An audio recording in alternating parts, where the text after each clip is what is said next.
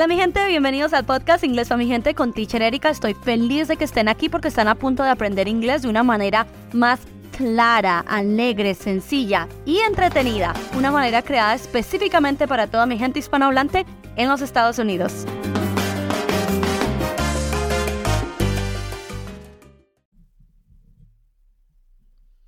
Hola familia, vamos a tener un capítulo muy especial, el capítulo 11, Chapter 11. Especial ¿por qué?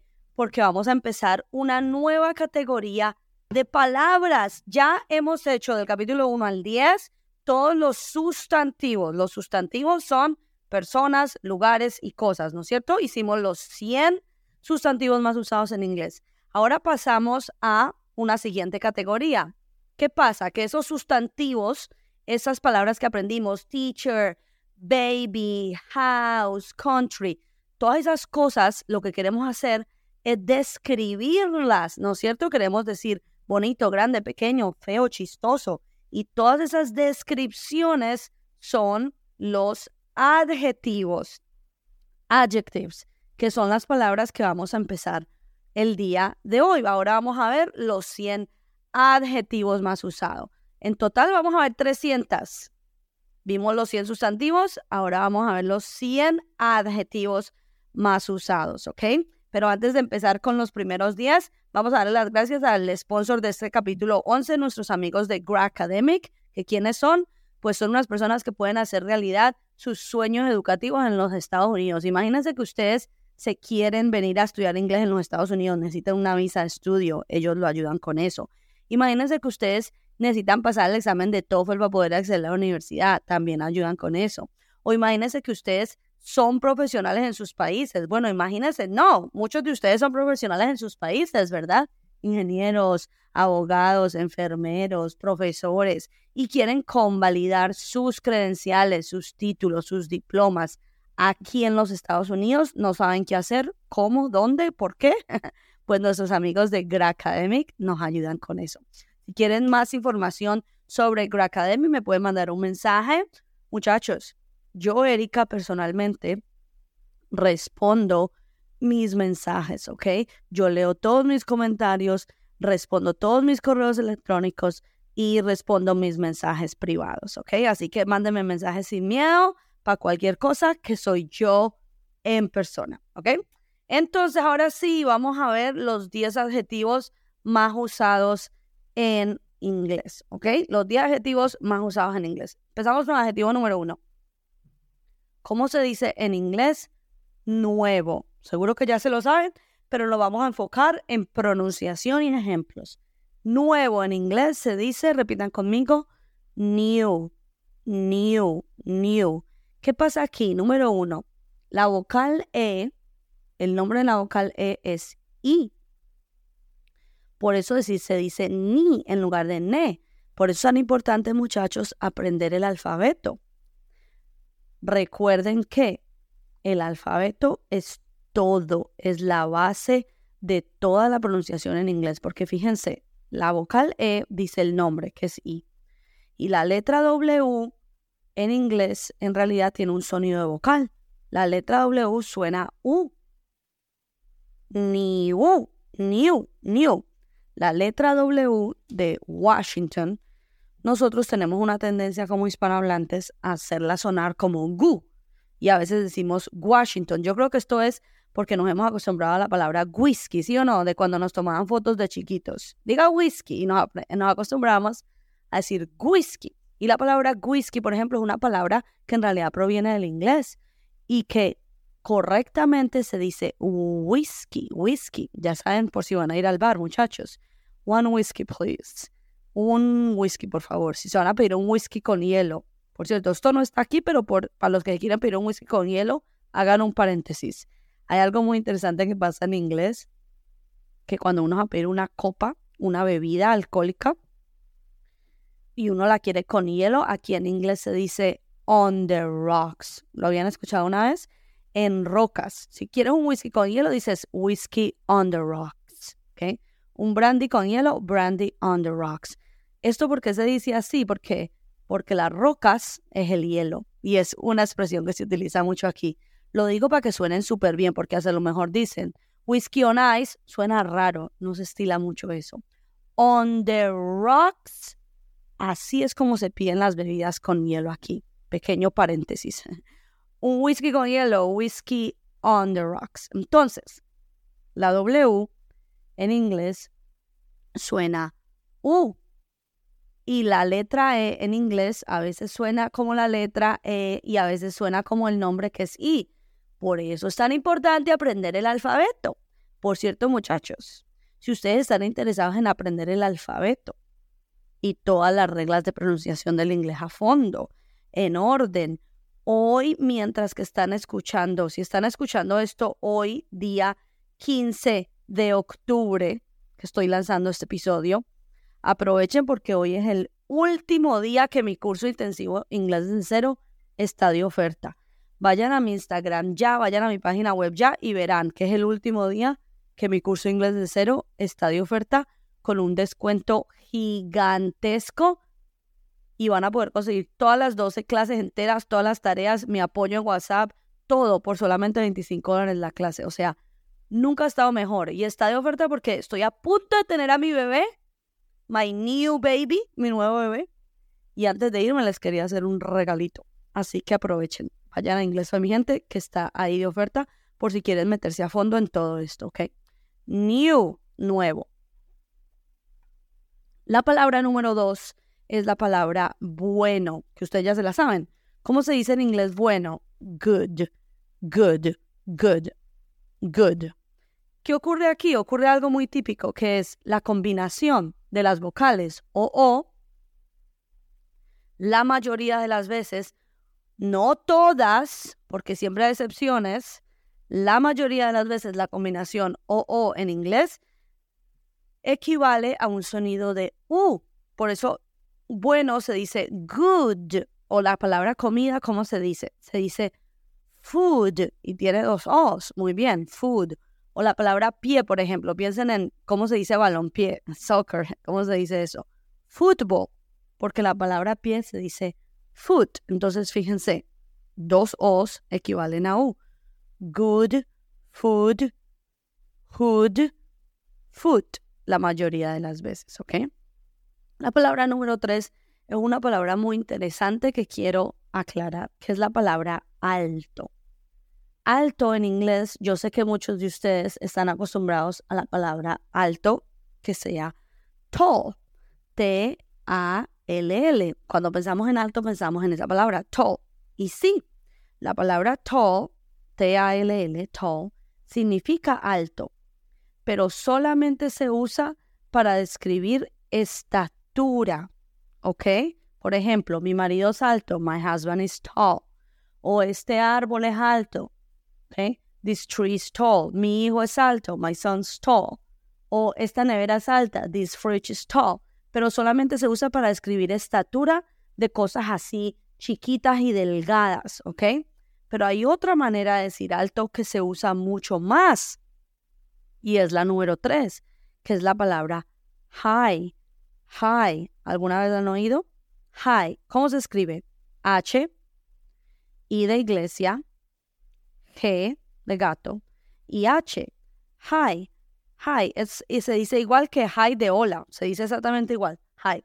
De hecho, mucha gente, si alguno de ustedes que me está escuchando, muchachos, está en Denver, saludos a mi gente de Denver, la ciudad de Denver tiene como apodo Mile High City. ¿Por qué? Porque es una ciudad muy alta en las montañas, muy, muy separada del nivel del mar. Por eso se dice is a high city. ¿Por qué pasa esto?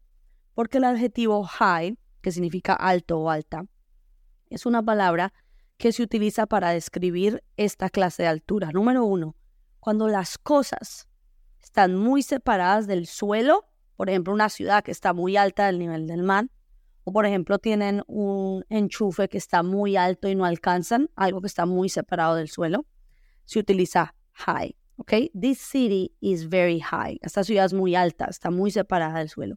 Por ejemplo, este enchufe está muy alto, no alcanzo. This switch is very high. I can't reach. No alcanzo, no puedo alcanzar. I can't reach. Cuando las cosas están separadas del suelo, ahí es cuando se utiliza high, está muy alto. cuando las cosas son muy anchas, como por ejemplo una montaña. Una montaña no puede ser tall, no puede decir the mountain is tall, porque una montaña es muy ancha. Cuando las cosas son anchas, decimos high. This mountain is high, high, ¿ok? Cuando son cosas que son cantidades altas, precios altos, ahí no estamos hablando de estatura, no decimos, oh no, es que esta casa es muy alta, ¿verdad? Sino que el precio es muy alto. The price is very high. It's a high price. Entonces, tall solo para estaturas, high para alturas de separado del suelo, alto de cantidades grandes, para ese se usa high, ¿ok? Vale, siguiente, la palabra número cuatro es la palabra viejo o antiguo o mayor, ¿ok? Equivale a todo, viejo, antiguo, mayor. Yo sé que nosotros la palabra viejo como que suena feo, ¿sí o no, viejo? Pero en inglés la palabra old equivale a mayor o viejo, pero no es una palabra fea. Tú puedes decir, mi abuela está mayor y puedes decir, my grandma is old o yo estoy mayor ya, I am old. No suena feo decir old, no es como decir, ah, ya está vieja esa señora. No, she's old, es, ella es mayor, es una palabra respetuosa, está bien. Old, asegúrense de pronunciar la D final. Old, y que suene la D final, porque si no parece que dijéramos all. Y all es todo, o todo, old, que suena la D final.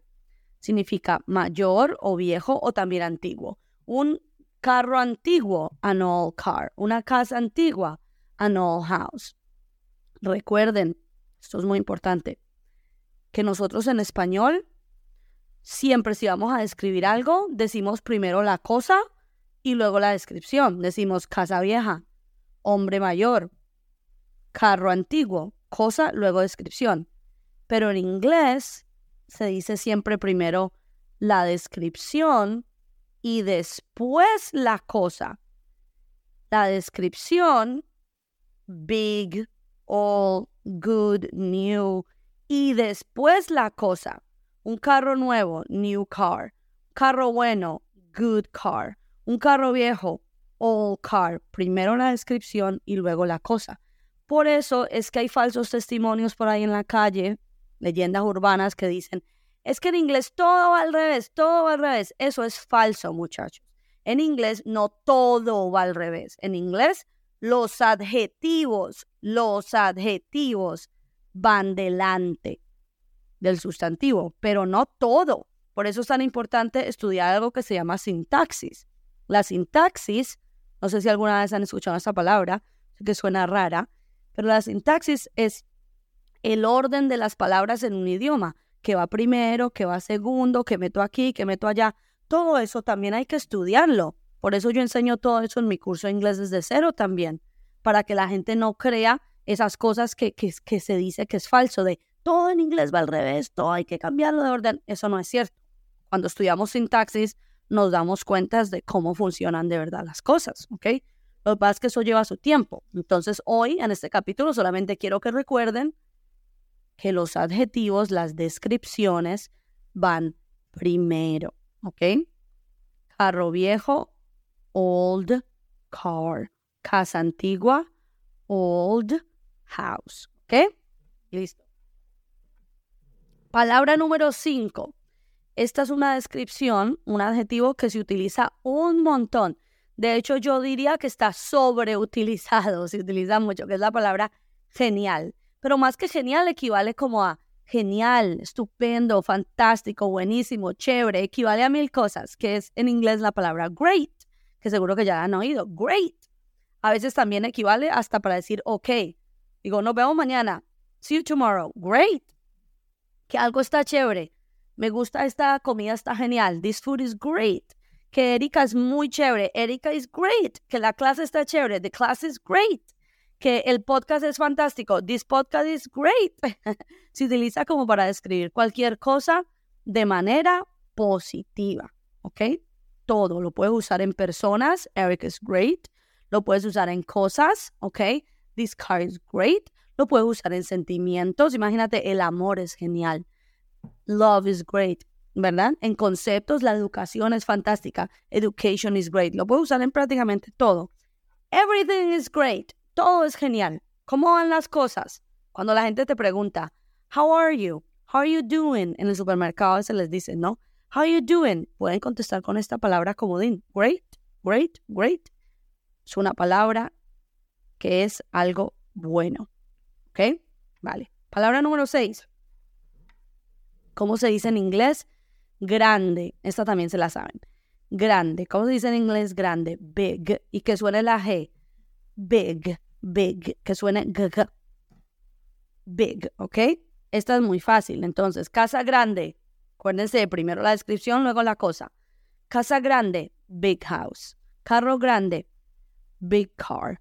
Ciudad grande, big city. ¿Ok? Big. Siguiente, la palabra número siete. Esta palabra es muy interesante. Quiero que me pongan cuidado mientras les explico una cosita aquí un poco más, no de vocabulario, sino que es una cosita como cultural, personal. Resulta que a muchas personas no les gusta, me han dicho varias personas, me han contado a mí, a lo mejor ustedes no, pero hay gente que me ha dicho que no les gusta cuando la gente usa la palabra American para describir a gente de Estados Unidos, cuando dicen es americano. ¿Qué pasa? ¿Por qué alguna gente se ofende con esto? Claro, porque en español, cuando tú dices él es americano, en la palabra americano equivale como a todas las Américas, porque en español existe la descripción estadounidense, alguien que es de Estados Unidos, ¿sí o no? Si alguien es de Estados Unidos, puedes decir en español, él es estadounidense, mi esposo es estadounidense, porque la palabra estadounidense existe en español.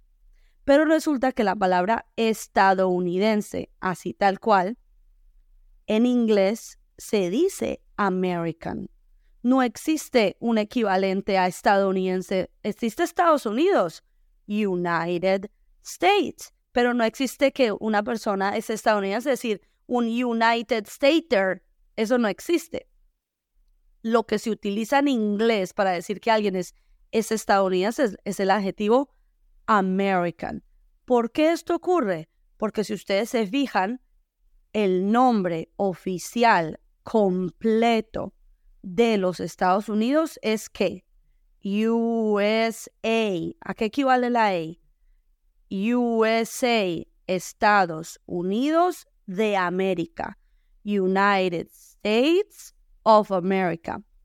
La palabra América, United States of America, pertenece al nombre completo del país. Y es por este motivo por el cual se ha seleccionado esta última palabra, American, para describir a una persona de Estados Unidos. Porque el país, el nombre del país tiene tres palabras, United States of America. Y se le seleccionó la última, America, para describir la nacionalidad, American. Entonces, en español, si existe otra opción, puedes decir estadounidense, pero en inglés la única opción que existe para describir nacionalidad es American. Y cuando tú dices American, ya automáticamente cuando una persona habla inglés, sabe que nos referimos a Estados Unidos. I'm American, soy estadounidense. No, I'm not American, no soy estadounidense. Por ejemplo, ustedes muchachos, ¿ya son estadounidenses? Are you American? Yes. Okay, congratulations. No, Ok, pueden estudiar en mi canal de YouTube. Yo meto publicidad. mi canal de YouTube pueden estudiar si quieren convertirse en estadounidenses con el examen de ciudadanía. Ofrezco todo eso también, contenido gratuito, todo para su examen de ciudadanía para que se conviertan en estadounidenses. American citizen. Muy bien. Seguimos con la palabra 8. ¿Cómo se dice en inglés? Pequeño, fácil. La palabra pequeño se dice en inglés small. ¿Qué pasa con esa palabra? Que empieza con S y M, es decir, dos consonantes juntas. Nosotros como hispanohablantes eso no nos gusta. No nos gusta cuando hay dos consonantes juntas, sobre todo la S. Y lo que tendemos a hacer, tenemos una tendencia a meterle una E por delante y decimos small, Spanish, ski, speak. Es algo que hacemos mucho y que nos delata. Entonces, no podemos meterle una E por delante. Ahí no hay E. Es S-M-A-L-L, no hay E. No podemos decir small. Lo que podemos hacer para ayudarnos es alargar la S y decir small, small. En lugar de e small, vamos a decir small, Spanish, speak, ski, sky. ¿Ok? No le metan la E, alarguen la S. Small, pequeño. Entonces vamos a practicar. Yo les voy a escribir cosas.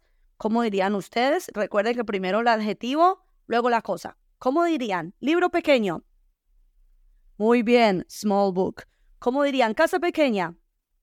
Muy bien, small house. ¿Cómo dirían? Un bebé pequeño. Muy bien, small baby. ¿Cómo dirían? Carro pequeño. Muy bien, small car. Ciudad pequeña. Muy bien, small city. ¿Cómo dirían? País pequeño. Muy bien, small country. ¿Ven cómo si saben? ¿Ven que sí? Primero la descripción, luego la cosa. ¿Vale?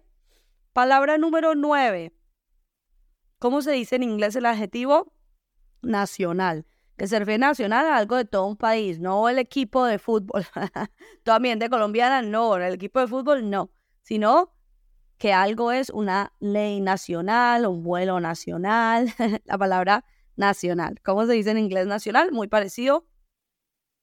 Fácil. National. National. Lo que hay que hacer es concentrarnos en la pronunciación de la T-I-O-N, tion. no vamos a decir nacional, ¿verdad? La T-I-O-N, que les he enseñado varias veces, se dice en inglés shun. Entonces decimos national, national, national, ¿ok? hablando de ciudadanía y de americanos y estadounidenses. ¿Cómo se dice el himno nacional? ¿Cómo se dice himno nacional en inglés? National Anthem. Repitan conmigo, muchachos. Anthem. Anthem es himno, himno. National Anthem, el himno nacional. Si van a, si van a un juego o a un evento en los Estados Unidos, siempre, siempre van a escuchar esta palabra. Vamos a escuchar el himno nacional. Let's hear the national anthem. This is the national anthem. O esta es una ley nacional. This is a national law. Vuelo nacional. National flight. Otra cosa que puede ocurrir es que aquí se ostila mucho un sinónimo de nacional. Muchas veces la gente, si se refiere a cosas que aplican en todo el país, como leyes, ¿verdad? Impuestos de todo el país, se utiliza mucho en lugar de decir nacional, decir federal. Cuando algo es federal, por ejemplo, una ley federal, federal law, o le, ah, impuestos federales, federal taxes. Cuando algo es federal, se refiere a que aplica en todos los 50 estados, en todo el país, a nivel nacional. ¿Ok? Entonces, cuando escuchamos federal law, es una ley que es igual para todos los estados.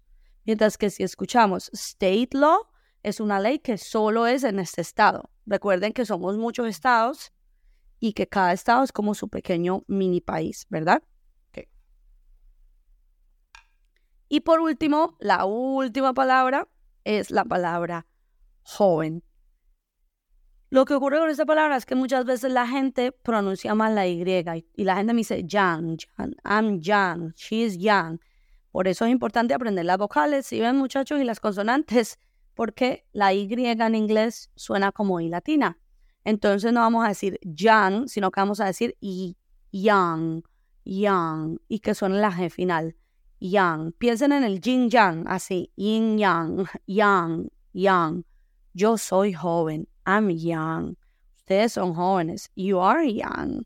¿okay? Somos jóvenes. We are young. Somos viejos. We are old. Somos geniales. We are great. Somos americanos estadounidenses. We are American. Somos pequeños. We are small. Como dirían muchachos, somos buenos.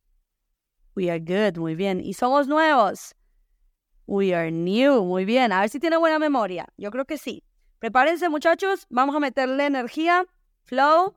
buena pronunciación y vamos a decir los 10 adjetivos del día de hoy antes de despedirnos. ¿Están listos? Repitan conmigo, respiren.